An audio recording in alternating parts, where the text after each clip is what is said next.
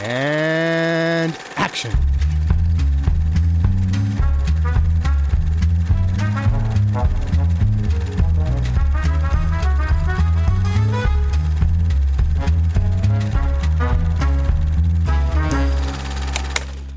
Hallöchen und herzlich willkommen zur letzten Episode. Directed by Hayao Miyazaki. Uh, schon zum Finale. Episode 11. Genau. Hallo Ted. Hi, Johannes. Hallo, hallo, hallo Luke. Hallo. Wir äh, reden über Hayao Miyazakis bislang zumindest letzten Film und ziemlich sicher letzten Film. Also, ich meine, es gibt immer die Gerüchte, dass er immer noch an irgendwas arbeitet, was mich noch- auch nicht wundern ja. würde, aber ich bezweifle, also ich weiß jetzt nicht, wie hoch die Chancen sind, dass wir Also er ist gecredited als ähm, Director von einem Film, der sich bereits in der Post-Production befindet und der vermutlich bis äh, zur Olympiade 2020 fertig sein wird. Ah, okay. Wow, okay. Ist es aber ein Feature oder eher Kurzfilm? Ist- Weil ich weiß, er hat irgendwie an Kurzfilmen noch Sachen gemacht. Sieht Ja, aus wie der, ein der hat die Feature. ganze Zeit irgendwie Kurzfilme zwischendurch gemacht. Ja. also soll ein Feature sein. Wow, okay. Ein Pre-Production steht doch, oder? Ah ja, ich habe ich hab auf dieser MDB-Seite auch, Kimitachi, Wado, Ikiru. auch Oh, stimmt, ich habe. Pre... Ich, ja, natürlich, Pre-Production. Ach Gott. Ja, ja, ja, ja, okay, alles klar. Ja, kein Post-Production. Dann ist ja noch lang nichts in Stein gemeißelt. Ja, genau. Ich meine, kann ja das, also IMDb äh, muss nicht immer, also gerade Filme, die noch nicht irgendwie angekündigt oder fertig sind, Klar, klar. muss da nicht immer so akkurat sein. Nee, da das, das ist wenig Verlass dann drauf letztendlich, klar. Ja. Äh, ja, wir haben Hayao Miyazakis elften und letzten Film Wie der Wind sich hebt, The Wind Rises oder Luke auf Japanisch. Kaze Tachino. Tada. genau, und der ist von dem her so ein bisschen ungewöhnlich, weil es ein zumindest halbes Biopic ist. Ja, Ein halb, halb wahres Biopic, sag ich mal. Ja, ja. Also es handelt zumindest in erster Linie von einer echt existier äh, einer Person, die echt existiert hat, nämlich einem von äh, Chiro Horikoshi, einem Mann, der in den 40ern in Japan ähm, Kriegsflugzeuge designt hat. Oder allgemein Genau. Flugzeuge und dann Kriegsflugzeuge. Und halt äh, vor allem verantwortlich ist für die berühmten, jetzt war es die Zeros, ne? Zeros hießen die. er, glaub schon, ja, äh, ja. äh, das ist ja aber vermischt, äh, ne? Ja, genau. Also es ist, ist so ein bisschen, also der Film ist, handelt zwar theoretisch von einer wahren Person, aber die Geschichte dieser wahren Person ist sehr, sehr abgeändert und verfantasiert. Ja. Ach, stimmt, Ja. genau, er war derjenige, der Zero, der die Zero gemacht hat, genau. Ich, mein, ich meinte mich zu erinnern, dass irgendwie noch jemand anders, der ein anderes Flugzeug designt hat, noch mit reingemischt wurde irgendwie. Ja, das Äh. kann auch sein. Auf jeden Fall ist halt so ungefähr die Hälfte dieses Films tatsächlich irgendwie auf wahren Begebenheiten und die Mhm. andere Hälfte ist Mhm. komplett frei erfunden. Ja, ich Ja. habe so, ich habe nach dem Film direkt habe ich so ein bisschen auf Wikipedia überflogen über den, diese Person Mhm. und so in den Grundzügen folgt es auf jeden Fall sein Leben. halt. Genau, ja. Mit wo hat er gearbeitet? Das ist irgendwie so Na, war es nicht mit. Mitsubishi, oder? Mitsubishi, oder? Mitsubishi, Ja, ja. Mitsubishi, ja. die dann auch zu der Zeit noch Flugzeuge gemacht haben. Und es folgt eigentlich dem, also seinem Leben ziemlich klar. Natürlich, Genau, also sein Arbeits, der Arbeitsteil seiner Geschichte ist, glaube ich, re- relativ akkurat. ja, genau. die ganze Beziehung zu der Frau und deren Ja, das- Krankheit und so weiter ist halt komplett frei erfunden. Ja, das, ja, ich glaube, da gab es einfach keine Infos, sondern hat einfach. Ja, und er hat sich vor allem an einem, jetzt weiß ich jetzt weiß ich nicht mehr auswendig, an einer, an einer Geschichte oder einem Märchen oder sowas orientiert. Ah, so. Ähm, also einer fiktiven Geschichte halt. Und natürlich wieder, ähm, also die, die also vielleicht sage ich es kurz zu, zu Ende, um was es geht. Also es geht um diesen Typ, der diese Flieger designt hat, der verliebt sich in eine Frau. Und die hat, stellt sich dann raus, äh, Tuber Tuberkulose und äh, ja, hat damit zu kämpfen. Und das ist so ein bisschen so ein Melodrama deren Geschichte mit der Krankheit und äh, seinem Traum, äh, Flieger zu designen und so weiter. Er ist halt so ein voll der Flieger-Nerd Mhm. und so hin und her gerissen zwischen den zwei Seiten und wie auch immer. Und das, das also, dass die Frau Tuberkulose hat, ist auch kein Zufall. Ich meine, das ist ja wieder das volle Miyazaki Ja. Von eigenen, äh, von der eigenen Von Vergangenheit, der. Mutter, die Tuberkulose hatte und bla bla bla.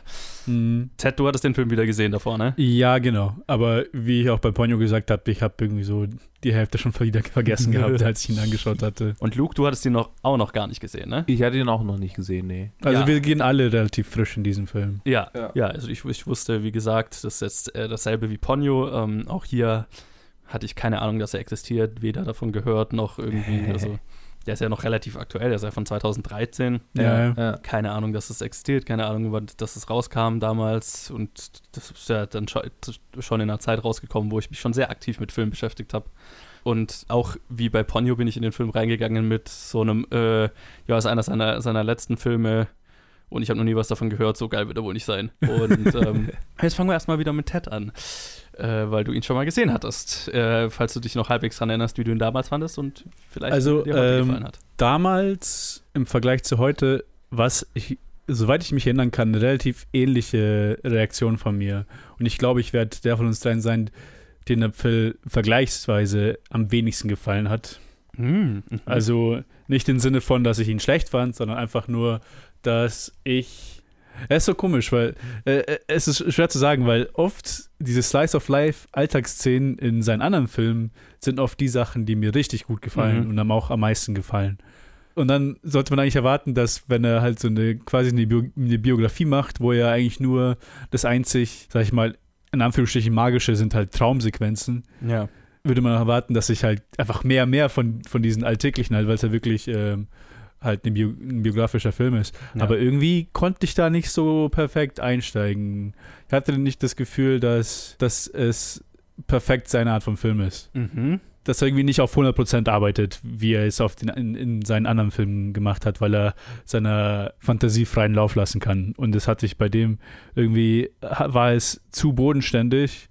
Und dann fand ich ihn bis auf bisschen auf der gewöhnlichen Seite, um es mal so zu sagen. Faszinierend. Also schwer, schwer zu umschreiben, weil ähm, jetzt, während ich schon rede, kommen mir so diese Traumsequenzen in den Kopf und halt auch ein paar, ein paar Sachen an der Animation, die mir so, so super gut gefallen haben. Ja. Aber im Großen und Ganzen, so der Eindruck dann am Ende vom Film war halt das gleiche, wie halt, als ich ihn das erste Mal gesehen habe, dass ich so ein bisschen so, ah, okay, das ist nicht so meine Art von Miyazaki-Film. Mhm. Also, wo, wo es ein bisschen dann abschwächt. Okay. Also, ich fand den Film, da ich ähm, diese mega realist, also nicht me doch mega realistischen Slice of Life äh, Filme ähm, aus Japan sehr, sehr, sehr mag. Ähm, ich denke da an äh, das Werk von Miyazakis äh, in Anführungsstrichen Rivalen, über den, über den wir ganz kurz am Anfang äh, in einer der ersten Episoden geredet haben, der parallel zu Totoro rauskam, nämlich ähm, The Grave of the Fireflies, Mhm. der gut natürlich weitaus tragischer und trauriger ist, aber der ist schon so dieses,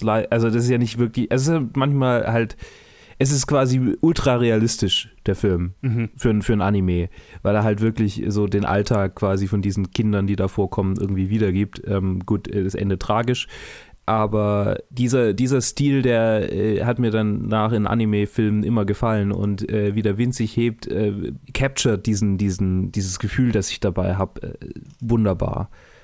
Auf, auf, eine, auf eine sehr, äh, ja, ich weiß nicht, wie, wie ich das sagen soll. Das ist, das ist, so ein, das ist so ein, so ein Gefühl kurz vor, kurz vor Nostalgie irgendwo. Mhm. So, Mhm. da ist das verortet bei mir. Das ist so, wie als ich, das ist ein ganz weirdes Beispiel, aber als ich den Schimmelreiter gelesen habe in der Schule, Okay. hatte ich, hatte ich so ein richtiges so.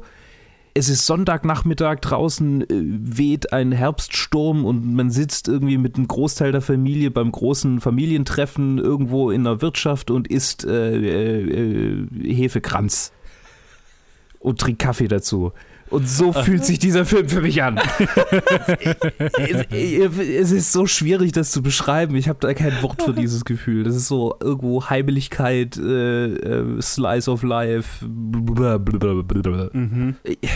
Und ich glaube, das ist der einzige Miyazaki-Film, der dieses Gefühl wirklich in einer solchen, in einem solchen Umfang in mir hervorruft oder her hervorgerufen hat. So dieses, du siehst dir diesen Typen an und merkst, dass das, äh, das funktioniert für den und, und der, der kommt irgendwie durch das alles durch. Und das ist so ein, so ein ich, ich schweife gerade komplett ab. Ich, ich, ich kann gerade meine Gedanken nicht so richtig ordnen, es tut mir leid. Das Hauptgefühl, mit dem ich aus diesem Film rausgegangen bin, war, war totale Lebensaffirmation. Ja, ja. Und ähm, ich meine, das sagt der Film ja auch tatsächlich äh, wortwörtlich. ja. Und das, das war, glaube ich, so ziemlich die positivste Grundbotschaft, die ich aus den letzten paar Miyazaki-Filmen irgendwie rausgezogen habe. Interessant. Also äh, faszinierend, weil es ja äh, schon sich mit schweren Themen beschäftigt. Ja, aber eben im Angesicht, im Angesicht des schweren Ja, Themas trotzdem total. noch zu sagen, ähm, äh, ich, ich gehe hier quasi stärker raus, als ich reingegangen Ja. gegangen, bin. Äh, das ist ja, das ist ja noch viel, das zeugt ja noch von viel größerem Lebenspositivismus als alles ist gut und alles bleibt gut. Yes. So mal verkürzt gesagt. Oder nichts war so ein richtiges Hardship, aber es ist trotzdem ist alles gut am Ende. Oder wie auch immer. Also es ist, damit sind ja, will ich ja nicht sagen, dass, ja, ich, ich schweife gerade schon wieder ab, es tut mir leid. Davon abgesehen möchte ich mal ganz kurz äh, die, die Aufmerksamkeit wieder auf die englischen Synchronsprecher lenken. Äh, ja. Ganz kurz, äh, ähm, weil mir was aufgefallen ist, Ted. Mhm. Einer der englischen Synchronsprecher ist Werner Herzog. Oh ja, das ist mir auch aufgefallen. Für, für den deutschen Offizier da oder was? Oder für, oder für den. Ja, Castope. Ja, ach, ach ja, genau den ja. Mhm, das macht sehr viel Sinn. Ja, das Der- macht Sinn. der- ja, ich. Der Mann auf dem Berg, der Zauberbergmann sozusagen. Ja, genau. Ich habe Mhm. den Zauberberg nicht gelesen, aber äh, so wie der halt heißt da. Ja. Und ansonsten haben wir natürlich auch noch ein paar andere bekannte: Joseph Gordon-Levitt, äh, John Krasinski, Emily Blunt, Martin Short, Stanley Tucci, William H. Macy, Elijah Wood hatte eine kleine Lustig, Sprechrolle. dass John Krasinski und Emily Blunt beide Ja. drin sind. Das ist tatsächlich lustig. Vielleicht haben sie sich da. Who knows? Wer weiß. Also auch schon wieder und, und das nicht mal in einer großen Rolle. Ja, ja. Ja, ja, auch wieder in so in kleinen Rollen. Ich fand's super lustig, als ich gesehen habe, dass Martin Short in diesem Film Ja. war. ja. Weil es für mich, für mich eher, so wie ich ihn kenne, eher für mich nicht in diese, diesen Film reinpasst. Aber Okay. dann, Mhm. dann, als ich dann gesehen habe, wen er gespielt hat, ich so, ja, okay, das kann ich mir schon vorstellen. Äh, das, das nur so am Rande. Und so insgesamt, also äh, nach diesem, nach diesem ganzen Konglomerat an, an Worten, die nicht so wirklich kohärent waren, ähm, habe ich sowas wie ein Fazit destilliert und dieses Fazit ist, äh, nicht Fazit, aber halt sowas wie, wie, ähm, wie habe ich mich gefühlt dabei. ja. Äh, es, äh, es ist wie ein Film, den man in der Schule zeigen würde, bei dem sich die meisten dann irgendwie nicht drauf einlassen können und sagen, äh, was für ein scheiß Film. Und manche sitzen da und denken, "Hm, ja, okay, das war jetzt ein Film, den ich für die Schule sehen musste. musste. Und einer sitzt da und sagt, der hat es genau getroffen, wie ich mich gerade fühle. Ja. Und das war der Film für mich gestern. Aber stimmt, du hast ihn ja ganz frisch gesehen, ja. Ja. Ja. Mache ich doch gleich mal weiter, weil ich fand den Film auch total gut. Mir hat der richtig, richtig gut gefallen. Aber ich glaube jetzt, ich, ich weiß jetzt nicht, ob ich das Gefühl, also dasselbe Gefühl hatte wie Dolog. Mhm. Ich glaube, der, der hat für mich ganz anders gewirkt, aber hat mir auf eine ganz andere Art und Weise vielleicht super gut gefallen, weil, also, er ist schon sehr melodramatisch in, Ja. also gerade in der Beziehung zwischen dem Typ und der Frau, von denen ich beide Namen gerade vergessen habe. Und äh, der Krankheit zwischen den beiden. Aber was der Film, finde ich, total, total gut rüberbringt, ist so eine, eine emotionale Ebene von, oder diesen emotionalen Konflikt von wegen, ähm, ah, diese Getriebenheit, dass man irgendwas erreichen will oder dass man halt einen Purpose hat, einen Sinn im Leben oder eine Passion im Leben und die irgendwie verfolgen will und da was aus sich machen will und so weiter. Dieses, keine Ahnung, es ist ein wahnsinnig gutes Porträt von so jemand Getriebenem, finde ich. Äh, Fast schon, also von einem Künstler eigentlich in, in, in gewisser Art und Weise. Ich meine, halt Archi Mhm. in Form von Architekt oder halt von, von Engineering, äh, Ingenieurswesen. I don't know. Ja.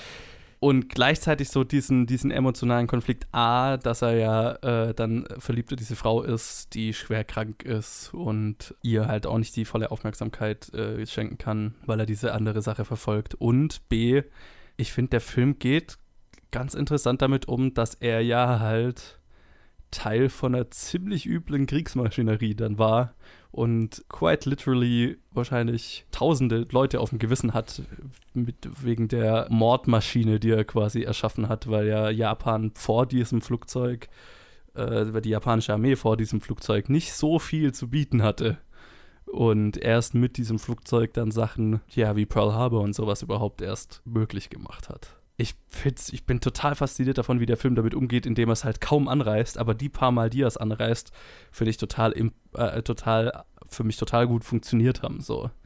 Also ich Mhm, finde, weil, mhm. weil der Film immer so mit einem, so mit einem bevorstehenden Übel spielt die ganze Zeit. Ich finde, das zieht sich durch den ganzen Film, dass man das Gefühl hat, irgendwas Übles kommt da und der Film hört halt auf, genau bevor es kommt. Ja, ja. Und ich weiß nicht, der Film, ich habe ganz viel Kritik an dem Film gesehen, dass er irgendwie das verharmlost und dass er irgendwie jemanden feiert, der, der für so viel Elend dann damit gesorgt hat. Aber ich finde das gar nicht, für mich hat das ganz anders gewirkt. Also für mich hat das so gewirkt, als würde der Film halt jemanden, einen Künstler porträtieren, der halt in, in, einer, in einem System und in einer Zeit arbeitet, wo er nur seine Kunst machen kann in einem Kontext, der zu Leid führt. Und sich entschließt, es halt trotzdem zu tun. Also so ein bisschen ähm, etwas Schönes schaffen, nur um etwas Schönes zu schaffen und nicht viel drüber nachzudenken oder ganz gut auszublenden, was dann damit am Ende gemacht wird. So, ne? Also das mhm. Erreichen von, also diese ganzen Szenen, wo die dann diese neuen Flugzeuge testen und dann klappt es doch nicht und dann am Ende schaffen sie es und dann, wenn dieses Flugzeug das erste Mal fliegt und ne, so dieses, da, da, da ist ja noch gar nichts mit, es wird immer so angedeutet, weil halt dann das Militär da ist und so weiter und sich das anschaut und er, dass ihm da irgendwie unwohl ist, aber eigentlich. Ja, und auch die Art, wie sie das Test fliegen, das, das erinnert halt auch einfach stark an Jägerangriff. Genau, total. So die ja. Sturzflüge, in die sie sich dann so werfen. Ja. Aber so, ja. aber es überwiegt diese, dieses Feiern von etwas Erreichtem, ja. dieses Feiern von einem vollendeten Kunstwerk. Und das fand ich total interessant, wie da damit umgegangen wurde. Also es hat für mich total gut funktioniert. Und eben auch dann in Kombination mit diesen ganzen Traumsequenzen, die, die ich total schön fand. Mit dem, wie hieß er, der italienische Fliegerbaron, den er da immer in seinen Caproni. Ja, genau. fand ich, also hat für mich total gut funktioniert und Fand ich super emotional. Und dann das ganze Ende natürlich, ne, mit diesem Lebensbejahenden und so weiter. Ja, ja. Also melodramatisches Fakt teilweise, aber ich weiß nicht, ich war, als ich das hier geschaut habe in der Verfassung, hat mich mega bewegt. Hat für mich richtig gut funktioniert. Interessant, interessant, weil jetzt gerade als vor allem jetzt, wo jetzt nachdem du jetzt geredet hast, aber auch ein bisschen nachdem Luke geredet hat, habe ich so ein bisschen realisiert, wieso es nicht ich nicht ganz also ganz mitmache mit dem Film. Und zwar ist halt ich war tatsächlich, hatte ich so ein bis, hatte ich so ein bisschen besseren Nachgeschmack nach dem Film. Mhm. Vor allem äh, auf Bezug auf die Kritik, die du erwähnt hast, so von wegen jemand, der bei der Kriegsmaschinerie geholfen hat und dass man den jetzt irgendwie sentimentalisiert und als, als vollkommen im positiven Licht zeigt. Da hatte ich so, ich glaube sogar eher unbewusst, so auch ein bisschen so ein bisschen Probleme damit nach mhm. dem Film. Aber jetzt der größte, das größte Problem, was ich hatte jetzt, wo ich realisiert habe, dass halt erstens, dass ich die Traumsequenzen halt auch super, richtig super fand, aber das quasi, dass ich die, die Mischung dann zu viel fand, weil Traumsequenzen waren super, äh, sein Leben halt, wie er halt Ingenieur gezeigt wurde und wie er halt mit seinen Kreationen umgeht, fand ich interessant und da hätten sie auch mehr eingehen können. Aber dann zu diesen zwei Sachen, statt halt zwischen den beiden zu wechseln, kommt halt nochmal das Melodrama noch rein mhm. mit der Frau mhm. und wie sie sich zufällig treffen und dann ein großer Teil, wie sie einfach nur zusammen im Hotel sind oder so. Ich glaube, das ist der größte Teil, der mich stört, weil äh, ich, ich hätte es um einiges interessanter gefunden, hätten sie sowohl die Traumsequenzen als auch die wirklichen realen Konsequenzen von seiner Arbeit hochgeschraubt und so, wie du es wie du vorhin gesagt hast, eher das Melodrama nur angerissen und mhm. Auf die anderen Sachen fokussiert, anstatt halt nur irgendwie die Realität nur anzureißen, was das, was im Kontext der, der Nation und aber halt so viel Melodrama zu haben. Ich glaube, jetzt realisiere ich, dass das mir nicht so gut gefallen hat, beziehungsweise dass ich wahrscheinlich eine andere, eine andere Mischung von diesen drei Themen, äh, von diesen drei Aspekten vom Film mir wahrscheinlich besser gefallen hätte. Mhm. Ich glaube, das ist zum einen dem geschuldet, dass da vielleicht ähm, bestimmte äh, politische Kräfte in Japan zu der Zeit nicht daran interessiert waren, dass ähm, sowas richtig, also so richtig diesen, diesen Menschen Verdammendes rauskommt äh, was vielleicht durch die Produktion ein bisschen, bisschen ähm, Einfluss auf Miyazaki hatte, was aber weitaus größer wiegt, ist vermutlich einfach Miyazakis selbe, äh, eigenes Bild davon, der ja, und ich hoffe, ich greife jetzt nicht zu sehr vor, ähm, was du wahrscheinlich dann erzählen wolltest, äh, Joe, der, dessen Vater ja äh, tatsächlich Flugzeugteile baute, die äh, verbaut wurden. Genau, und sein Vater hatte eine Fabrik, die Teile für diese Zeros gebaut haben. Ja. Ja. Und ähm, letztlich glaube ich halt, dass dieser Film so versucht, äh, da ein bisschen Schuld vielleicht äh, zum einen äh, von, von, von den Schultern äh, eines Mannes zu nehmen, den Miyazaki gleichermaßen hasst, vermutlich wie geliebt hat. Mhm. Oder gehasst hat, wie geliebt hat. Also vielleicht ist das jetzt zu viel gesagt, aber also vielleicht, vielleicht hat er nur gehasst. Aber, aber letztendlich wirkt es wie so ein, wie so ein ähm, Postmortem-Versöhnungsversuch für mich. Ich glaube, also äh, es, ist, es zieht sich schon so durch, durch alles, was ich eben drüber gelesen habe, dass Miyazaki extreme Schuldgefühle immer hatte, dass seine Familie am Krieg so profitiert hat. Also äh, Mhm, Miyazaki okay. hat, also So Miyazakis Familie ging es während dem Krieg total gut finanziell, ne, weil die halt logischerweise viele Aufträge hatten. Und die haben auch dann, nachdem äh, eben Tokio zerbombt war oder da die Gegend, wo sie gewohnt haben, hab- haben die auf so einem Land-Estate quasi gewohnt, relativ sicher, Mhm.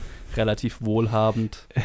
ähm, So quasi wie in Totoro. ja, genau. Ist, ja, ich meine, da kommt der, der autobiografische Teil bei Totoro her, exakt. Und äh, da also die Ge- Schuldgefühle hat er wohl immer mit sich rumgetragen. Und ich fand das total interessant, auch diesen Film. Ich hatte das Gefühl, der ist sehr persönlich, weil es so ein, so ein Hadern auch irgendwie darstellt zwischen, ja, was, also so, oder so, ein- so, ein- so ein, hm, so ein Verarbeiten dieser, dieser Gefühle, weißt du, das ist wahnsinnig komplex.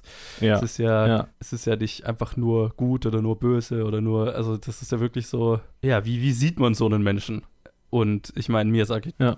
wählt definitiv die, die ich glaube eher so die, also es- was, was in dem Film weitaus mehr durchkommt, ist die, ist die äh, Begeisterung für das Werk, das dieser, was, äh, das dieser Mensch vollbracht hat, ne? Weil, also gerade Miyazaki als jemand, der total begeistert von Flugmaschinen und so weiter ist und von dieser, von dieser Ingenieurskunst und so.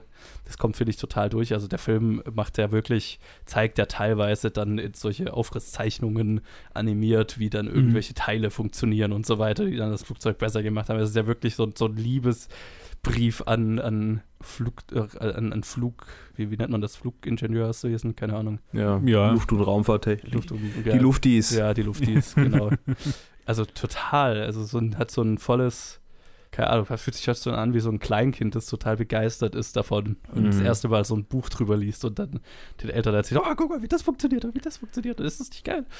Aber gleichzeitig, finde ich, merkt man dem Film schon an, dass da immer so was drunter ist, so was sich schuldig dafür fühlen, dass man so begeistert davon ist, weil Miyazaki ja durch, also A, von Flugmaschinen immer total begeistert war, aber ganz speziell von Militärflugmaschinen immer total begeistert war, während er ja aber trotzdem die ganze Zeit super anti-Kriegs eingestellt war. Mhm, mhm. Und ähm, das ja auch immer mitschwingt. Und ich finde, in keinem Film bisher hat man das so gut gemerkt wie in dem. Das ist halt so, dass er seine Begeisterung für Kriegsflugzeuge hier ausleben kann und trotzdem immer wieder betonen muss, ah, aber ist es das wert? Und er, er ich Mhm. glaube, das Fazit des Films ist schon irgendwo, naja, es ist halt trotzdem ein Kunstwerk, was da erschaffen wurde. Aber halt so gerade am Ende dann, wo der in dieser letzten Vision, die er da hatte, diesem letzten Traum, wo er da, dies, das ist ja diesen riesigen Flugzeugfriedhof, über den er läuft mit Mhm. dem Italiener und, und so. Und, Ja. und dann, wo sie auch drüber reden, irgendwie, dass, dass das unweigerlich irgendwie zu, zu einem bitteren Ausgang führen Mhm. muss und dass es da gar keinen Abwe äh, Abweg von gibt und so. Also das ist eigentlich so, so total bittersweet, so total bittersüß, so, ah, jetzt haben wir Mhm, dieses tolle mhm. Kunstwerk geschaffen, aber am Ende kommt halt nur Kacke dabei raus, so nur Leid. Und ich, das fand ich Ja. total interessant, weil ich, glaube ich, noch nie so, einen, so mit dieser Thematik jemanden habe umgehen sehen. Ich, äh, ich, ich kenne ich kenn jetzt keinen anderen Film oder Buch oder was auch immer, das sich so damit beschäftigt. Weil ich meine, ich war, ich war als Kind auch immer total begeistert von so Militärtechnologie und so weiter und habe so Modelle gebaut und so. Mhm, mhm. Ähm, und und habe solche Bücher gelesen, aber ja, die waren dann halt immer sehr sachlich und haben sich aber nie so, und das ist ja fast schon Ja. so romantisiert damit beschäftigt, aber so bittersüß, mit einer so bittersüßen Romantik, so, ne? So dieses, ah, wenn es doch nicht für so beschissene oder für so grausame Taten dann voll verwendet werden würde, so, ne? Ja. Das fand ich total interessant. Ja, also definitiv. Es ist eine interessante Thematik, die ich habe jetzt auch gerade drüber nachgedacht, wo du gesagt hast, gibt es irgendwas, was sich damit beschäftigt. Und das Einzige, was ich gelesen habe, was, was sowas angerissen hatte, war auch einfach nur ein total sachliches Buch, Doomsday Machine, wo es dann um halt Nukleartechnik ging oder speziell um Nuklearbomben, die halt die Welt zerstören würden. Ja. Und dass da halt Mhm. das, das Buch geschrieben ist vom Whistleblower, von dem während dem Vietnamkrieg, da worüber der Post, hand, der Post handelt, Daniel Ellsberg, der Mhm. der Whistleblower war, Ja. der, hat das, der hat auch über so die Nuklearstrategie in, in, in den USA hat er als, als Berater da mitgearbeitet Mhm. in den 40ern, 50ern, 60ern. Und da hat er halt viel Erfahrung mit gehabt und dann hat es halt auch weit äh, in Teilen vom Buch geht halt auch in die Erfahrungen von den Wissenschaftlern rein, weil es sind halt Manhattan Project, halt das Team von den größten Köpfen der Welt, ja. teilweise halt die größten Physiker, die wir kennen, die halt speziell halt daran gearbeitet haben, an der Technologie von Nuklearbomben. Und natürlich geht das Buch dann auch in das, in die, in das Philosophieren rein von, war es es wert, hätten wir, mhm. hätten wir uns nichts, also ich meine, keiner wurde gezwungen oder so, hätten wir es machen sollen oder und, und die ganzen Probleme, die die ganzen Physiker da hatten, weil er hat auch teilweise halt auch manche von denen auch persönlich getroffen und gekannt. Mhm. Und, aber wie gesagt, das ist halt auch nur wieder sachlich. Das, da, da ist keine, das ist nicht irgendwie romantisiert oder auf eine Drama, dramatisiert, wie es jetzt in diesem Film ist. Mhm. Und es ist interessant, das ist halt, das ist so eine Thematik, die man, mit der man sehr früh, wie soll ich sagen, konfrontiert wird als, als Person. Weil sobald man über in, in, wenn man in, in, der Schule, sobald man in den Zweiten Weltkrieg in die Geschichte, also Geschichte lernt und weil zum Ende des Zweiten Weltkriegs mit Nukleartechnik und alles mit den Bomben, dann kommt sofort, also zumindest war es bei mir so, dass auch sofort die Frage kam, wie konnten so die größten Köpfe, die halt eigentlich so Genies der Zeit waren, an sowas Gräuslichen arbeiten. Mhm. mhm. Und dass man so, so eine Frage halt sehr schnell halt auch selber im Kopf hat, aber dann wirklich das eine Person so realisiert auf, äh, äh, in einem Film zu sehen, der halt jetzt hier in diesem Film nicht, ist jetzt nicht das einzige Fokus vom Film, wo es aber trotzdem halt behandelt wird. Es ist, es ist interessant, das zu sehen, weil man so, so eine Idee ist halt, habe ich auch, habe ich eben selber nie auf diese Weise halt, wurde ich selber auf diese Weise noch nie damit konfrontiert und ja. es, es zeigt so einen ganz anderen Aspekt, weil wenn man es ganz sachlich sieht, dann ist es sehr schnell, sehr einfach Leute zu abzustempeln als Monster ja. oder sonst was. Und dann, wenn du halt sowas siehst, und das ist halt auch wirklich so halb Biopic, es basiert auf dieser einen Person, ja. dann geht man ganz anders an diese Frage heran, ja. an diese Thematik, die einen vor Augen gestellt wird. Und es ist interessant, weil du, äh, äh, wo ich gerade darüber nachgedacht weil du es gerade angesprochen hast, dann, wenn es um Wissenschaftler geht, die sowas gemacht haben, wie die Atombombe gebaut und so weiter, dann ist es oft so, weil das habe ich dann schon gesehen, ähm, so eine, es ist dann nicht eine romantisierte Version der Geschichte, aber so die, diese, der Wiss Wissenschaftler, die aus der Neugier heraus, ob man etwas machen kann, etwas machen, ohne jetzt vielleicht sich viel Gedanken darüber zu machen, für was es dann verwendet werden könnte. Ähm, aber mhm. aus des, aber hier geht es ja wirklich, ähm, hier ist es ja so aus der Sicht von, wir schaffen ein ein Kunstwerk, ein technisches mhm. Kunstwerk, so, sozusagen. Also da wird, der Film spielt ja so viel mit Form und wie an dieser, anhand dieser Fischgräte dann halt die Flügelform, die Flügelbiegung und so weiter ent, entwirft. Das hat ja was total Künstlerisches, ne?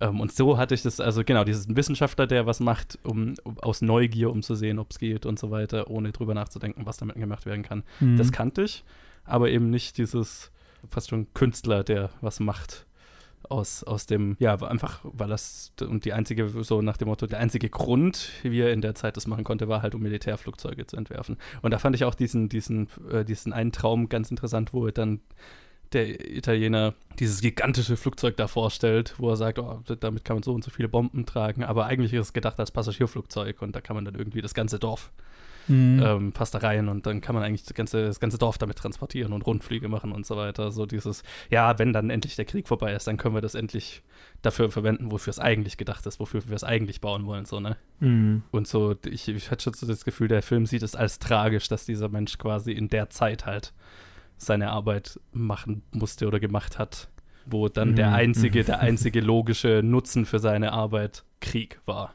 Mhm. Und ja, das, das ist eine Sicht auf die Dinge auf jeden Fall. Und das hat für mich total funktioniert. Also ich, ich mich hat es echt bewegt. War so eine Sicht, weil ich noch nicht kannte. Ja, ja. Ja, ja es, ist, es ist echt interessant, weil äh, so vom, vom, von meinem Bauchgefühl würde ich immer noch auf der Seite landen von im Endeffekt wurdest du nicht gezwungen und könntest deine Leidenschaft für die Verbesserung der Menschheit opfern. Hm. Aber ist halt so, das ist mein Bauchgefühl, aber natürlich rational drüber nachzudenken, da gibt es immer, also es gibt immer mehr Aspekte, die man nicht kennt oder mehr, die man jetzt vom Bauchgefühl her äh, beurteilt und dann mhm. kann man nie wirklich schwarz-weiß so Menschen halt verurteilen. Ja.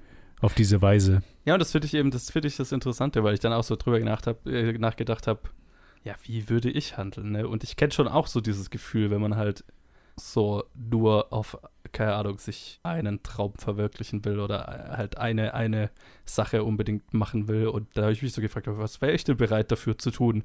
Oder unter welchen Bedingungen würde ich es nicht tun? Und mir ist jetzt nicht wirklich auf den Anhieb was eingefallen, unter welchen Bedingungen ich es nicht tun würde. Und äh, da habe ich mir so, so gedacht, ja, okay, also ich, ich ja, ich, ich kann das total nachvollziehen. Und das ist eine super tragische, super melancholische Situation. Und das, das ist für mich schon rübergekommen. Aber ich verstehe total, dass da auch, dass es da viel Kritik dran gibt, von wegen, wenn man das eben nicht nachvollziehen kann. Weil ich glaube, das kann man schnell nicht nachvollziehen.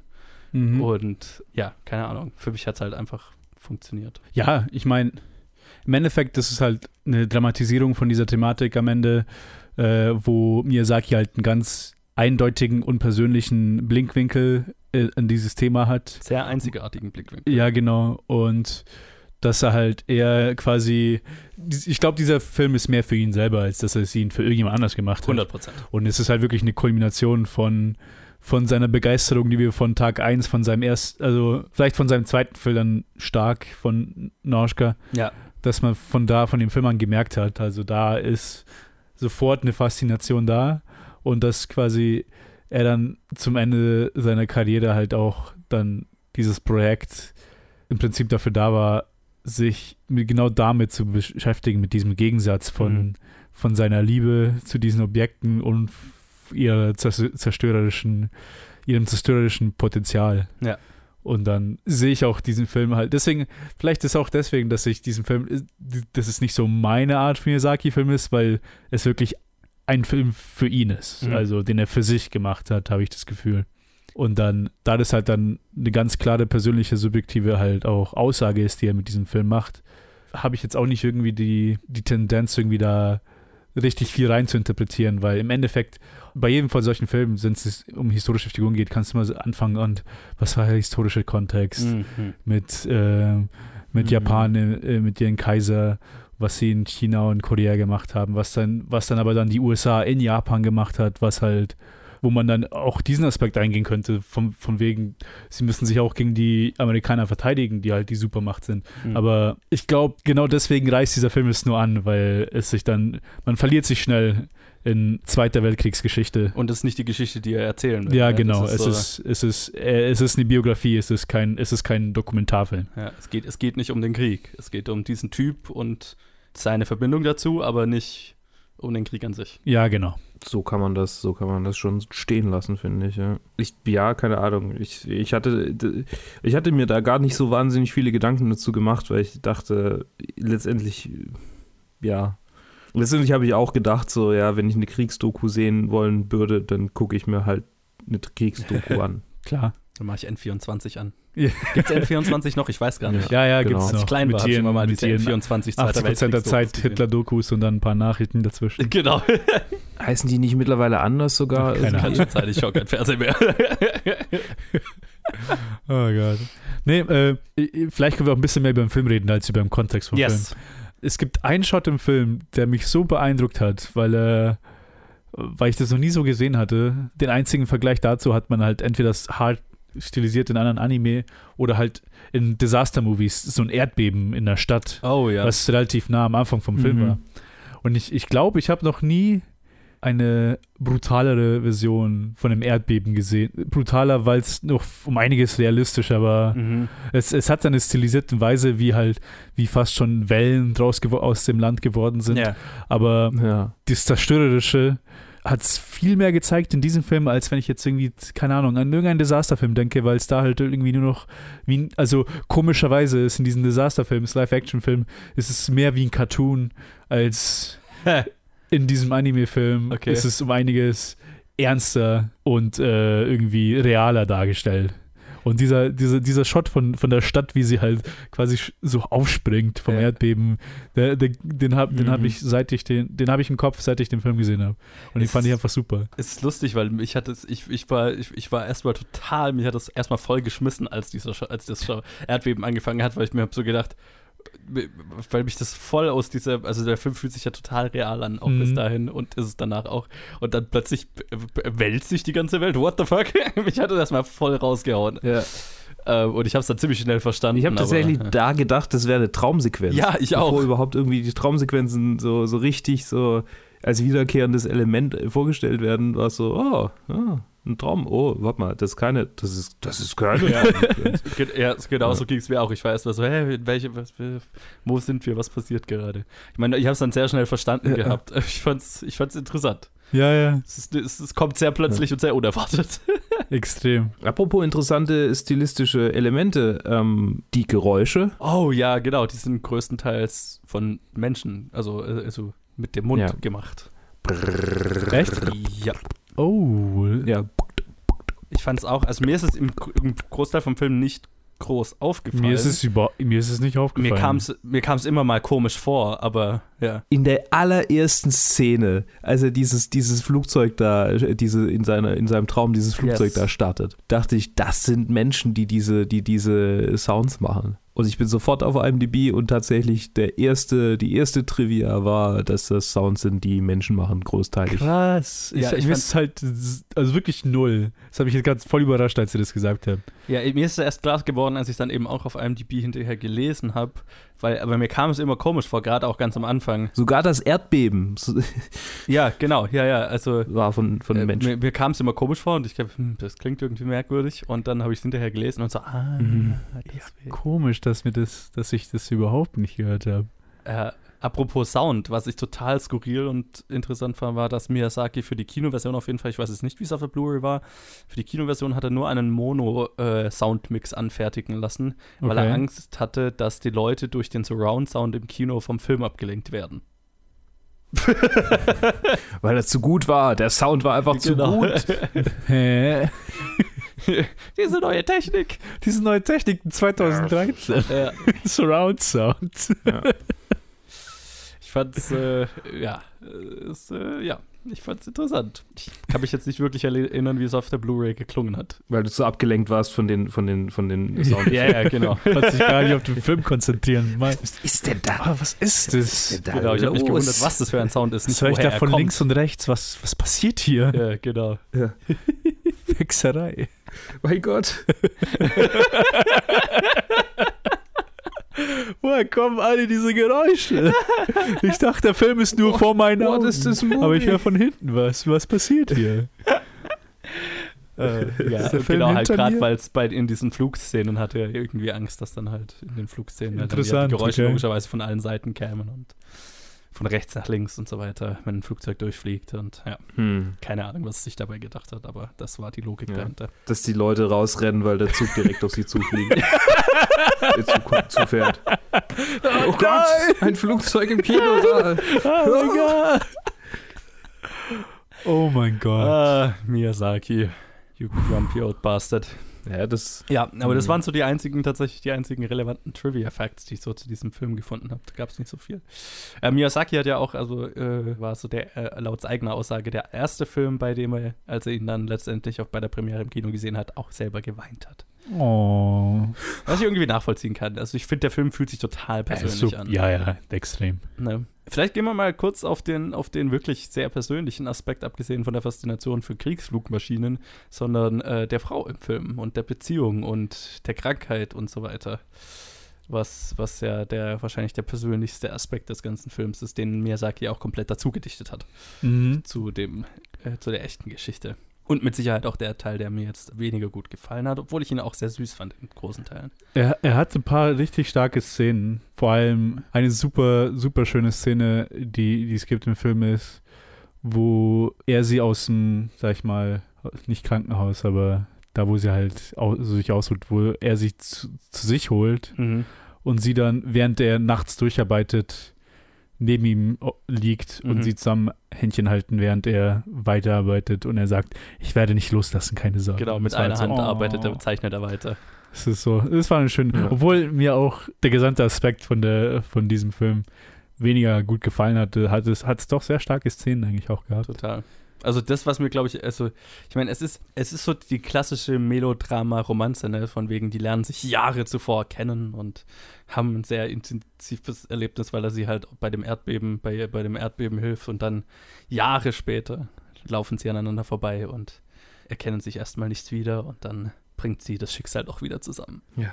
Und ja, dann beschließen sie instant, dass sie sich, dass sie heiraten wollen. Ja, ja, das war so ein sofort. bisschen weird. Naja, so, so, naja, also so instant war das. Ja, ja. Sie, sie, sie schmeißen halt ein paar Papierflugzeuge hin und Ja, her. genau. Und dann ist aber so, Ja, ihr wisst ja nicht, wie lange der da in diesem Hotel war. das stimmt, okay. Es War hat, es das- hat sich war nur das sehr nicht- instant angefühlt. War das nicht ein Wochenende oder so? Oder, Ja, ich auch so oder das erinnere ich mich falsch? Nee, das war bestimmt länger. Ach so. okay, gut. Also für mich hat sich das angefühlt, als würden die da jetzt irgendwie vier Wochen rum. rum ich meine, sie war ja da auch in so, in so einer Art Kur wegen ihrer Ja, ja. Krankheit. Mhm, mhm. okay, Das, ist so ein, das ist so ein, wir sind jetzt irgendwie über die nächsten Wochen in diesem Hotel und erstmal gucken wir uns über den Tisch hinweg an und dann äh, tr- spricht man vielleicht mal miteinander. So, so hat sich das für mich angefühlt. Also für mich hat es sich tatsächlich angefühlt wie äh, innerhalb von zwei Tagen oder so.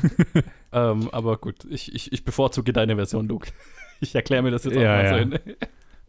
Weil, ja, so, das, das, das nimmt den Weirdness-Faktor so ein bisschen raus. Aber äh, nee, ansonsten fand ich es total süß, auch gerade, wo die sich das Pap den, den Papierflieger hin und her werfen und der dann fast vom Balkon fällt. Und Ja, und dann auch später dann auch jede dann Hochzeitsszene ist auch Ja. richtig schön eigentlich. total, es ist total niedlich einfach. Ja, die Hochzeitsszene ist so gut. Oh mein Gott, jetzt, jetzt hast du mich ja gerade wieder. Ja, ja. Oh, die Hochzeitsszene ist so. Und da ist äh, unerwarteter Humor auch drin. Also das tatsächlich Mhm. sehr lustig. Zwischen dem anderen Paar. Und ich, diese Szene würde ich sogar gerne auf Englisch sehen, weil der, weil der Kleine ja von Martin Short Stimmt. ja. äh, gesprochen wird. Also. Short. Nee, also das ist echt komisch. Je mehr ich drüber nachdenke, sind die Szenen eigentlich echt stark. Aber Ja. ich glaube einfach nur, dass es wirklich die Mischung ist, die es für mich nicht ganz geklappt hat. Right. Also dass ich, dass vielleicht so ein bisschen das Jonglieren von den mehreren Themen vielleicht nicht 100%, 100% flüssig war für mich. Mhm. Aber das halt wirklich so, wenn ich jetzt drüber nachdenke, so jedes, jedes, jeder Aspekt an sich eigentlich super war. Mhm. Ah, es ist interessant. Apropos, Irgendwie, das Zusammenspiel hat halt nicht ja, perfekt geklickt. apropos Martin Short und sein shorter Charakter.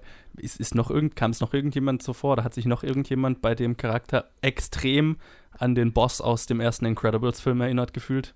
Den habe ich nicht gesehen. Hast du den ersten Eigentlich, Incredibles ja, gesehen? ja. Der, der Boss, der Kleine, der so ein Choleriker ist, den er dann durch die Wände schmeißt? Ja, ja. Der auch schon. genauso das wippende Haar hat und so klein und die, stehen, die sehen. in- Ach, ist das, ist das der von dem No, no Capes Meme? Nee, nee, nee, nee, das Nee, ist nee, das das ist- das nee, ist- nee, nee, das das ist- jemand anders. Das ist eine Okay. Designerin. Ja. Oh, das war eine Frau. Ja. nee, Ja. der, der, der Boss, also ganz am Anfang, Mr. Incredible arbeitet in so einer Versicherung. Sein Boss, der ist auch klein, hat so wippende Haare und, und hat genau diesen gleichen cholerischen Blick. Ich habe mich gefragt, ist das Absicht, dass die, also hat er irgendwie, weil ja Pixar und Ghibli so eng zusammengearbeitet haben, haben die sich da irgendwie gegenseitig inspiriert? Das, Uh, das das, war, das, to the Incredibles page. das kam mir fast zu, zu gut vor, um, um ein Zufall zu sein. Hm, das weiß ich nicht. Ich glaube eher, dass es Zufall Also ich glaube Okay. eher, dass es echt Zufall ist. Einfach nur, weil dieser, dieser Archetype, der gezeigt wird. Sure. Kleiner Boss, der aber irgendwie das halt kompensieren muss und das halt deswegen ein bisschen zu hellisch ist. ähm, ich glaube, dass die, diese Art von Charakter eigentlich schon in einigen, schon in, in Medien gibt. Mir fällt, mir fällt jetzt kein konkreter, kein Film oder Serie ein, aber so diese Art von Charakter kommt mir auf jeden Fall vertraut vor. Ja, also ich, ich, weiß, ich weiß ich fand es extrem lustig. Ich hab, der, der ist das erste Mal mit dem den Gang lang gelaufen und ich habe mich instant an Incredibles zurückversetzt gefühlt. Weil auch der Gang exakt der gleiche ist. Aber wie gesagt, vielleicht äh, bilde ich das mir ein. Kann ja sein. Vielleicht war das die Inspiration vom Film. Mhm. Ah, Wie bei das- Ponyo. Er hat Ariel gesehen, hat er den Film gemacht, er hat Ja, Incredibles gesehen, hat er so, mit diesem Charakter kann ich was machen. Ja, genau. Ich kann ihm eine andere kleine Rolle in einem anderen Film geben. Die haben auch noch einen ähnlichen Mund. Come on. Die haben den gleichen Blick. Jetzt, wo ich das Charakterbild gerade vor mir habe. Ja, anyway, reden wir über was anderes. Mhm. Eine Sache, die ich noch interessant fand, die ich jetzt noch ansprechen würde gerne, war ähm, das Ende des Films, ne? Diese letzte Traumsequenz, wo er dann auch seine Frau kurz wieder sieht Hm. und wo ja die Line geändert wurde, weil sie ursprünglich irgendwie sagen, sagen, gesagt hatte, komm, Ah, okay. und ja. dann das geändert wurde in lebe. Was ich sehr, sehr schön fand. Hat, finde ich, viel besser funktioniert als so ein ähm, Einladen in irgendwie eine Traumwelt oder eine Afterlife-Welt oder was auch immer oder so. Äh, und mehr so ein, so, ein, so ein was Lebensbejahendes, was irgendwie dieser ganze Film dann schon ganz gut vereint. Also das Mhm. äh, fand ich eine gute Änderung. War ja auch so ein Last-Minute-Ding. Ja, kann ich nur zustimmen. Anscheinend sind ja diese zwei Wörter im Japanischen super nah aneinander. genau. Irgendwie nur eine Silbe wurde noch dran gehängt oder Ja. so. Aber damit hat mir das Ende also total gut gefallen. Ja. Ja, mir hat es quasi meine Interpretation des Filmes so ermöglicht. Ja. Sonst wäre das so nicht möglich. Voll. Und es wäre schon wieder ein Film, bei dem alle sterben am Ende. Ja, wo du recht hast.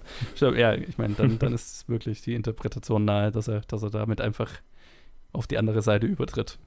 Wobei der Mann ja tatsächlich dann auch nicht mehr wahnsinnig. Also ich meine, doch, doch, er hat eigentlich relativ lang noch gelebt. Also im echten Leben. Ja, und so. ja. Ah, der hat ja auch danach noch einfach dann wirklich auf für Passagierflugzeuge gearbeitet und Ja, genau. konnte dann wirklich dann Flieger bauen, die nicht für sowas benutzt wurden. Ich hatte zunächst nur gelesen, bis äh, er ist an Lungenentzündung gestorben. Ich dachte, oh Gott, das ist ja auch an irgend so. Also ist er, ist, er, ist er ja jung gestorben, aber der ist ja 80 in den 80er Jahren. Mhm. Ja, das ist lang. Ja. Ja, aber bekannt ist er für sein Kriegsflugzeug. ja, ist halt, Oh, the tragedy. Irgendwas wird halt an seinen Namen halt dranhängen und dann das ist halt das Markanteste, was halt existiert. Ja, Fazit. Es ist einer meiner Favorite Miyazaki-Filme tatsächlich. Ich fand den total bewegend, total geil. Fand ihn richtig gut. Hat mich richtig mitgenommen, als ich ihn gesehen habe. Fand mich, hab mich angesprochen gefühlt, hab mich emotional mitgerissen gefühlt. Selbst von den melodramatischeren Stellen. Mhm. Ähm, war eine richtig, richtig positive Überraschung, ein richtig positiver Abschluss zu Miyazakis Filmografie. Für mich. Und ein würdiger Abgang so, ne? Ja, das, das ist der Punkt, an dem er gehen sollte, Yes. eigentlich. Bevor es schlecht wird. Total. Ja, also ich kann mich dem nur anschließen. Also ich mochte den, mochte den Film sehr. Ähm, ich weiß nicht, ob er tatsächlich in meiner Top 3 landet, wenn ich nochmal über alles nachdenke, aber ich, also er war wirklich sehr, sehr, zumindest im Moment sehr treffend Mhm. und äh, ich konnte mich gut, gut da irgendwie rein, reinversetzen und ja, ich habe ja schon sehr lang und sehr inkohärent beschrieben, äh, was dieser Film mich fühlen lässt. und vielleicht gibt es ja irgendeinen Menschen da draußen, der versteht, was ich da gesagt habe. Ich verstehe es selber auch nicht so richtig. Aber das wäre quasi mein Fazit eigentlich schon, was ich da ursprünglich gesagt habe. Ja. Eingangs. Ich kann eigentlich nur bejahen, dass, dass, dass das halt ein würdiger letzter Film ist für Mhm. ihn. Und ich weiß, dass er, obwohl er schon jetzt ein bisschen hochgerutscht ist, jetzt während, während unserer Konversation, dass er trotzdem immer noch zu den unteren von den Miyazaki-Filmen für mich sind, weil ich irgendwie doch in all seinen anderen Filmen irgendwie emotional mehr, mich mehr verbinde Mhm. mit dem Film als mit dem hier. Was natürlich auch nur heißt, dass unter fast elf super guten Filmen, dass jetzt einer ein bisschen weniger super gut ist, ist halt dann ist jetzt, jetzt keine starke Aussage. Aber ja, wie gesagt, ihr könnt, das haben wir ja letzte, letzte, äh, letzte Episode erwähnt, könnt ihr bei uns auf unserer Letterbox-Listen nachschauen, wie die R Rankings sind. Äh, was heißt hier auf Letterboxd nachschauen? Lass uns doch dann gleich mal noch drüber reden. okay. Was, ich habe ich hab die noch nicht fertig. Ich muss die schnell machen jetzt. Yes. Parallel quasi. In, in, in diesem Sinne erkläre ich jetzt mal die Staffel Hayao, äh, directed by Hayao Miyazaki erstmal hiermit für vollendet und ähm, würde sagen, wir machen, wir äh, jetzt äh, wäre es an der Zeit, nicht nur über das Ranking zu reden, sondern auch darüber, was wir über Hayao Miyazakis gesamte Filmografie gelernt und gelernt, gefühlt, was wie, wie, wie sich der Blick entweder geändert hat oder im Falle von mir als Vollnoob, ja, wie mein Einstieg in Hayao Miyazaki war. Und ich fange vielleicht mal an. Also erstmal danke an Luke für, die, für den Vorschlag ah, bitteschön. und das Zwingen, also das, äh, das Zwingen, mich damit mal zu beschäftigen mit Anime und natürlich also einem sehr speziellen Teil von Anime. Also das ist auch, was ich, was ich gelernt habe, dass das natürlich auch seit, seit äh, Miyazakis Stil und so weiter auch ein Ding für sich ist. Aber ähm, ich muss sagen, ich, ich fand den, ich, ich, ich fand den Einstieg angenehmer, als ich mir gedacht hatte. und und ähm, hab, konnte mehr damit anfangen, als ich, als ich, als ich am Anfang, als ich erwartet hatte. Und äh, für mich sind ein paar sehr schöne, sehr emotionale Filme dabei. Viele, die ich sehr gut finde, aber wo ich immer noch eine, eine, eine Barriere irgendwie fühle, die ich, die ich nicht ganz zu überwinden mag. Aber das, ist, das ist okay, damit muss ich leben. Ja, ich meine. Das, das finde ich jetzt auch nicht weiter tragisch. Ähm, aber ich finde es ich find's saugeil, dass ich jetzt meine, mein Filmwissen und äh, meine Filmo, keine Ahnung, meine, meine Filmografie da, dahingehend erweitern konnte und mal so was ganz mich mit was ganz anderem beschäftigen, was mir jetzt, was ich jetzt so privat einfach nie gemacht hätte. Und äh, wir sehen dann gleich, wenn, wenn, wir die, wenn wir ein bisschen über das Ranking reden, welche Filme mehr für mich geklickt haben. Es gibt einige, die für mich wirklich 100% geklickt haben, wo ich so eine Barriere nicht gefühlt habe und dann einige, bei denen die dann doch da ist, obwohl ich sie sehr gut fand. Ja, also ich fand's, ich fand's interessant und ich freue mich schon drauf, naja, das, die nächste Staffel wird auch wieder so weird, weil das auch wieder was ist, womit ich mich normal nicht beschäftigt hätte. Und dann die übernächste Staffel machen wir dann wieder irgendeinen Regisseur, bei dem ich mich wieder ein bisschen mehr zu Hause fühle. Aber jetzt kommt erstmal noch so ein Weirdo. Aber ja, es ist, ich, ich, ich mag das. Ich habe das Format auch unter anderem deswegen äh, gestartet, weil ich mich mit Sachen beschäftigen will, mit denen ich mich sonst nie beschäftigen würde. Und das war die erste Version davon. Ted, was hast du dazugelernt? Ähm, dazugelernt weiß ich gar nicht mal. Also beim Schauen weiß ich gar nicht mal, ob ich so viel dazugelernt habe. Ich habe ja das Gefühl, dass, dass bei unseren Gesprächen ich halt ähm, ein bisschen mehr Einsicht bekommen habe, mhm. weil ich halt, weil halt, weil ich ja noch zwei andere Perspektiven jeweils dann gehört habe. Aber ich habe mich halt einfach nur bestätigt gefühlt, wie dass ich halt ihn schon immer ein großer Fan fand und schon immer großartig fand, seine Filme, die ich halt bis, bis dahin gesehen hatte. Ich meine, die meisten habe ich ja schon gesehen gehabt, bevor bevor wir das hier gemacht haben. Und Miyazaki ist halt aufgrund der Art, wie er arbeitet, ist er einer der wenigen, kann man fast schon Autors nennen, die wir, die wir haben. Also wirklich einen Autors nennen, weil normalerweise, ich meine, hier hat man halt echt nicht das Gefühl, dass andere Leute allzu viel Input haben in seine Vision. Nicht wirklich, ne. Und es halt wirklich das aus von ihm stammt und es ist halt eigentlich, wenn man sich die ganze Filmografie anschaut, ist es unglaublich, dass das von einer Person halt alles stammt. Und das meiste halt mit so einer Spitzenqualität gemacht wurde. Mhm. Ist halt schwer zu glauben, teilweise. Aber wie gesagt, ich war schon immer ein riesen, riesen Fan. Und jetzt alle dann relativ zügig alle nacheinander gesehen zu haben, finde ich es cool, irgendwie seine verschiedenen Phasen gesehen zu haben, in, wie er halt Filme gemacht, also welche Art von Film er gemacht hat oder welche, welche, wir sagen immer irgendwie Miyazaki-Klischees, was er halt immer in seinen Filmen hat. Aber ich finde es lustig, wenn er wirklich spezielle Themen halt, die er dann aufgegriffen hat. Also wenn man jetzt Nauschka dann später mit Nonoke vergleicht und dann so ähnlicherweise dann wieder auf Ponyo aufgegriffen wird, alles mit der Umgebung, mit der, mit der Mutter Natur. Mhm. Es ist einfach so beeindruckend und äh, ich finde es schade, dass es außerhalb von ihm, also dass er der Einzige ist, den man in der westlichen Welt wirklich kennt als großen japanischen kontemporären Regisseur. Als ich die dann zu Ende gesehen habe und dann so ein bisschen auch über Ghibli nachgedacht habe, über andere Sachen, da ich mir so, ah, ich muss mir eigentlich noch die großen anderen Regisseure, die, die ich noch im Kopf habe, auch alle anschauen, weil das hat mir so gefallen. Ich will einfach nur mehr von dieser, also mehr da eintauchen. Welche wären denn die anderen? Äh, zwei, die zwei großen wären natürlich sein äh, Kollege slash Mentor, yes. Isao Takahata. Ja, und mit dem er halt auch bei manchen Filmen zusammengearbeitet hat und halt Grave with the Fireflies ist ein großer. Äh, der andere, der seine größten Filme vor in den 2000ern hatte, war Satoshi Kon, mhm. wo ich bis jetzt nur Paprika gesehen habe, der unglaublich gut ist. Aber der halt auch als sehr, sehr bekannter und sehr äh, renommierter äh, Regisseur bekannt ist mhm. für im Anime und dann, dass ich mir auch seine Sachen alle anschauen will und ist halt immer schade, wenn es nur an einer Person hängen bleibt und jetzt Miyazaki ist jetzt eigentlich mein Sprungbett, um mich noch mehr mit Anime zu beschäftigen, obwohl ich schon mich mein ganzes Leben mit Anime beschäftigt habe. Aber ja, klasse Filme. Ja, einer, der mich, ein Regisseur, der mich, der mich jetzt eben auch noch interessiert, ähm, gerade wegen der Oscar-Nominierung, wäre Mamoru Soda. Mhm. Dem, äh, ja, weil ich Mirai auf jeden Fall sehen will und dann da würde ich, mich, würd ich mir auch anschauen, was der sonst noch so zu bieten hat. Luke, Ähm, also ich bin froh, dass ich, dass ich erstens, dass du die, die, die, die, die, das, das Request angenommen hast. Ich hatte schon wieder vergessen, dass ich das ursprünglich war, der dir das gesagt hat. Du bist schuld.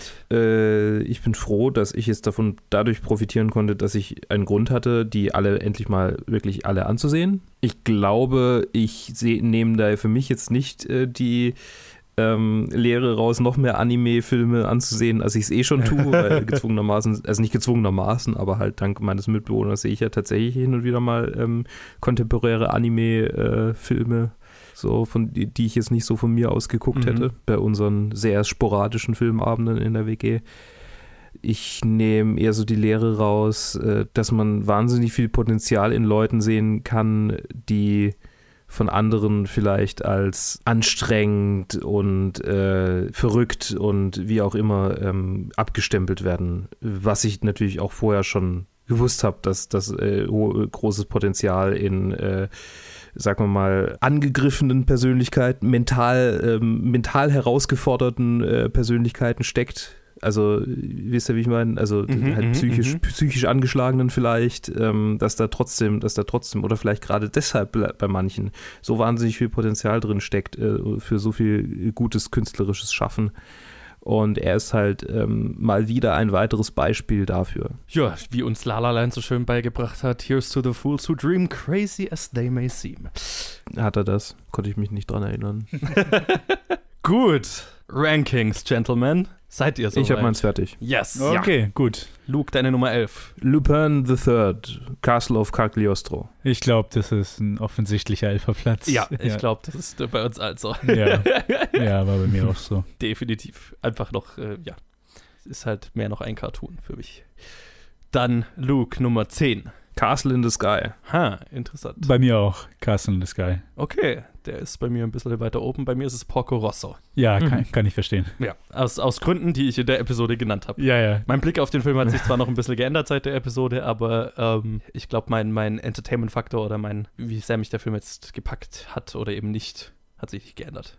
Nummer 9, Luke. Äh, Nummer 8 und Nummer 9 sind ein Doppelplatz bei mir. Ich kann mich nicht entscheiden, welchen ich äh, höher oder tiefer setze. Äh, und die sind schwer zu vergleichen. Ich sag mal, spontan Nummer 9 ist Nauschka. Okay. The Wind Rises ist bei mir hm. die Nummer 9. Das ist weit unten. Bei mir ist es auch Nauschka tatsächlich. Ja, auch äh, aus den genannten Gründen ein sehr schöner Film, aber einen so richtigen emotionalen Zugang hatte ich jetzt zu dem Film auch nicht. Ja, ja, verstehe. Hm. Nummer 8. Porco Rosso. Nauschka bei mir jetzt, ja.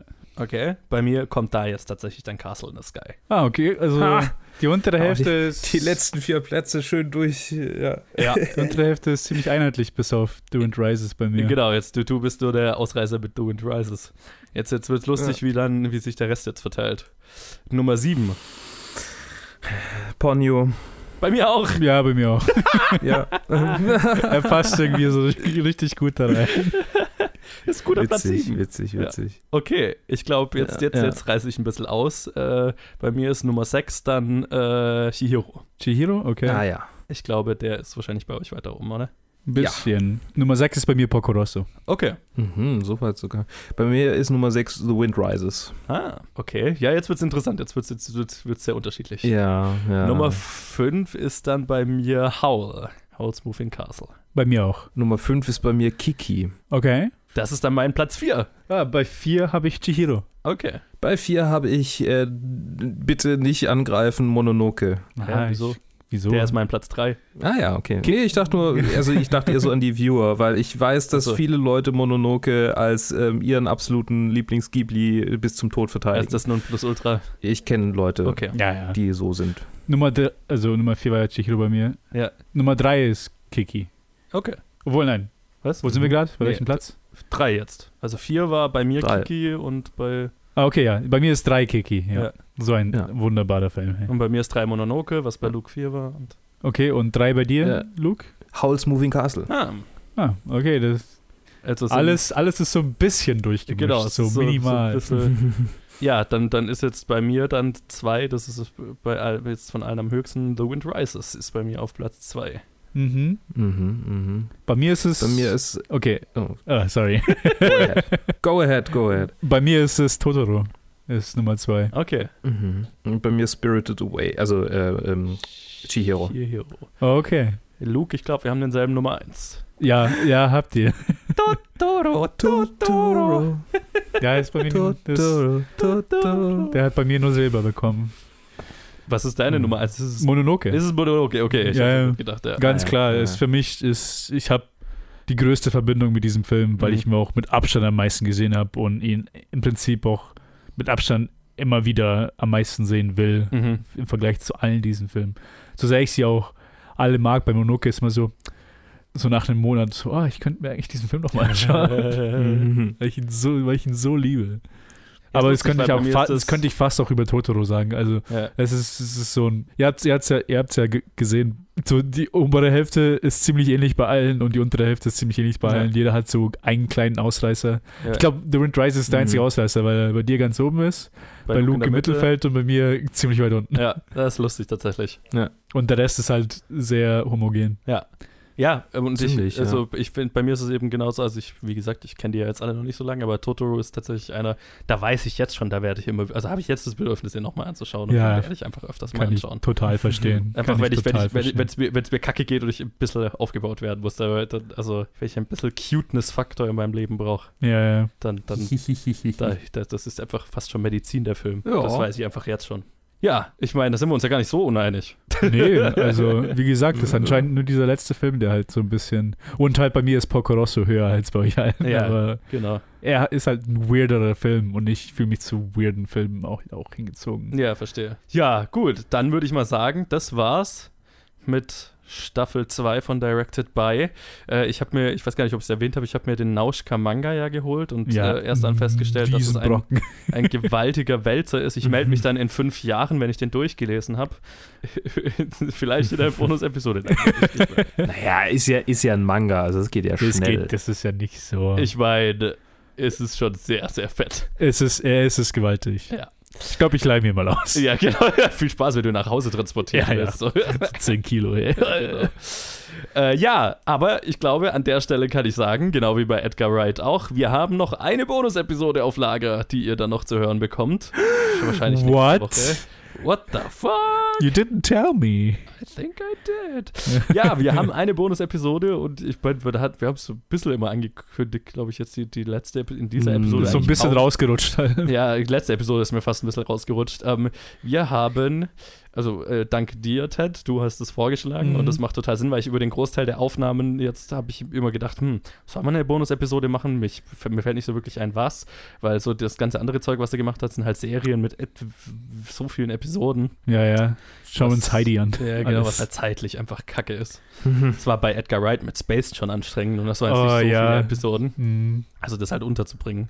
Und ähm, ja, wir haben äh, eine Doku, von der ich nicht wusste, dass sie existiert, bis Ted sie geschickt hat, äh, äh, den Link geschickt hat dazu. Und ja, ich fand sie sehr interessant. Es ist, äh, die Doku heißt äh, äh, The Kingdom of, of Madness and Dreams. Madness and Dreams, genau.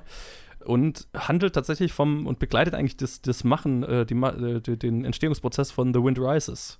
So ist quasi ein, ein sehr seltener Einblick, wie ich gelesen habe, in Studio Ghibli und verfolgt quasi, begleitet Miyazaki über die Entstehung von diesem Film bis hin zur Premiere. Und ja, äh, da habe ich viel noch draus gezogen.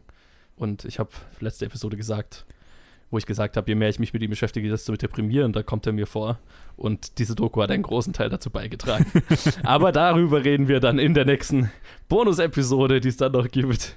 Aber hiermit ist schon mal die Staffel beendet. Wir hören uns dann in der nächsten, in der nächsten Bonus-Episode. Danke nochmal an Ted und Luke, dass ihr dabei wart. Gerne, gerne. Bitte gerne. Ich weiß jetzt nicht, wie, wie die nächste Staffel aussehen wird. Ich weiß, dass Max derjenige ist, der den Regisseur vorgeschlagen hat, den wir nächste Staffel besprechen werden. Ich weiß nicht, Ted, du hattest mal angedeutet, dass du vielleicht mitmachen wollen würdest. Ich glaube, Ähm, Luke wird definitiv mal dabei sein. Das oh ja. war der Plan war eigentlich schon, weil hier ist die Sache, der Plan war ja, die zwei Staffeln so relativ parallel aufzunehmen. Ja, und das habe ich dann sehr schnell aufgegeben. Ja, ja, und das hat ja nicht geklappt. Bei mir ist halt die Sache von der Uni. Also wenn ich mal zu einer Episode dazustoßen kann, mache ich das gerne. Ja. Und aber Vielleicht müsst ihr mich jetzt mal nur bei jedem anderen Format anhören. ja, ich weiß nicht, soll ich, soll ich ankündigen, was die nächste Staffel ist? Ich weiß gar nicht, wie ich es letzte Mal gemacht habe. Jetzt haben wir die Bonus-Episode angekündigt, kannst du ja bei der Bonus-Episode Ja, also kannst nächste Staffel Hört die, hört die. Bonus-Episode, um zu wissen, was der nächste Regisseur ist. werden. So, aber jetzt ist damit auch gut. Äh, liked uns auf Facebook, Instagram, Twitter und äh, schreibt uns eure Meinung zu The Wind Rises und Miyazakis gesamter Filmografie auf planetfilmgeek.gmail.com. Lasst uns wissen, welche Regisseure ihr gern besprochen haben wollt. Dann setzen wir sie auf die Liste und dann in einem Jahr, wenn wir alles durch haben, was wir geplant haben, dann machen wir damit mal los. Ähm, und äh, ja, lasst uns da, wo ihr uns hört, eine Bewertung und ein Review da, ein geschriebenes, wenn möglich. Das hilft uns weiter. Und dann hören wir uns nächste Woche in der Bonus-Episode. Bis dann. Ciao. Tschüss.